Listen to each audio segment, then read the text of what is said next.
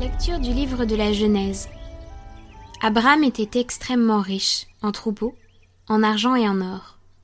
Lot, qui accompagnait Abraham, avait également du petit et du gros bétail, et son propre campement. Le pays ne leur permettait pas d'habiter ensemble, car leurs biens étaient trop considérables pour qu'ils puissent habiter ensemble. Il y eut des disputes entre les bergers d'Abraham et ceux de Lot. Les Cananéens et les Périsites habitaient aussi le pays. Abraham dit à Lot Surtout, qu'il n'y ait pas de querelle entre toi et moi, entre tes bergers et les miens, car nous sommes frères. N'as-tu pas tout le pays devant toi? Sépare-toi donc de moi. Si tu vas à gauche, j'irai à droite. Et si tu vas à droite, j'irai à gauche. Lot leva les yeux, et il vit que toute la région du Jourdain était bien irriguée. Avant que le Seigneur détruisît Sodome et Gomorre, elle était comme le jardin du Seigneur, comme le pays d'Égypte quand on arrive au delta du Nil. Lot choisit pour lui toute la région du Jourdain et il partit vers l'est. C'est ainsi qu'ils se séparèrent. Abraham habita dans le pays de Canaan et Lot habita dans les villes de la région du Jourdain. Il poussa ses campements jusqu'à Sodome, les gens de Sodome se conduisaient mal et ils péchaient gravement contre le Seigneur. Après le départ de Lot, le Seigneur dit à Abraham Lève les yeux et regarde, de l'endroit où tu es, vers le nord et le midi, vers l'orient et l'occident. Tout le pays que tu vois, je te le donnerai, à toi et à ta descendance pour toujours. Je rendrai nombreuse ta descendance, autant que la poussière de la terre. Si l'on pouvait compter les grains de poussière, on pourrait compter tes descendants. Lève-toi, parcours le pays en long et en large. C'est à toi que je vais le donner.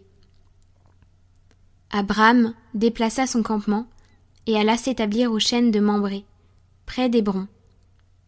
Et là, il bâtit un autel au Seigneur.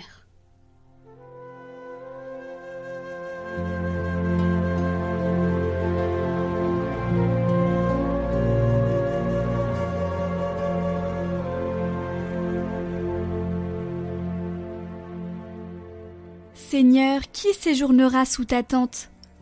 Celui qui se conduit parfaitement, qui agit avec justice et dit la vérité selon son cœur. Il met un frein à sa langue. Il ne fait pas de tort à son frère et n'outrage pas son prochain. À ses yeux, le réprouvé est méprisable, mais il honore les fidèles du Seigneur. Il ne reprend pas sa parole, il prête son argent sans intérêt n'accepte rien qui nuise à l'innocent, qui fait ainsi demeure inébranlable.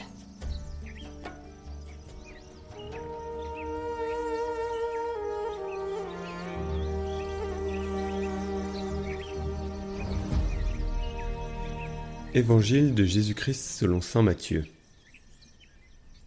En ce temps-là, Jésus disait à ses disciples Ne donnez pas aux chiens ce qui est sacré ne jetez pas vos perles au pourceau, de peur qu'ils ne les piétinent, puis se retournent pour vous déchirer. Tout ce que vous voudriez que les autres fassent pour vous, faites-le pour eux, vous aussi. Voilà ce que disent la loi et les prophètes.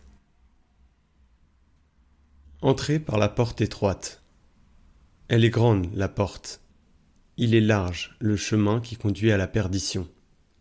Et ils sont nombreux, ceux qui s'y engagent mais elle est étroite, la porte.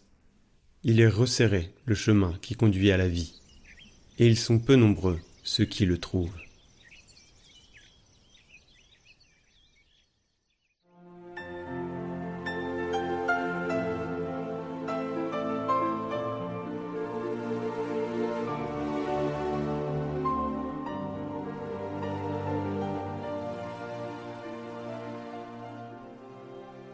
Jésus ne veut pas nous tromper en disant Oui, ne vous inquiétez pas, c'est facile. Il y a une belle autoroute et au bout une grande porte.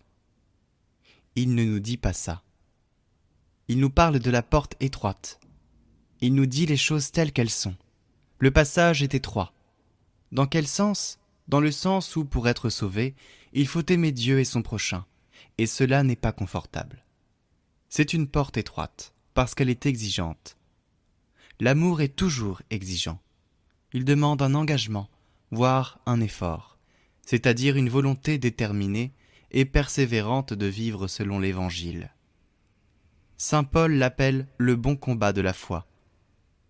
Il faut faire des efforts chaque jour, toute la journée, pour aimer Dieu et son prochain.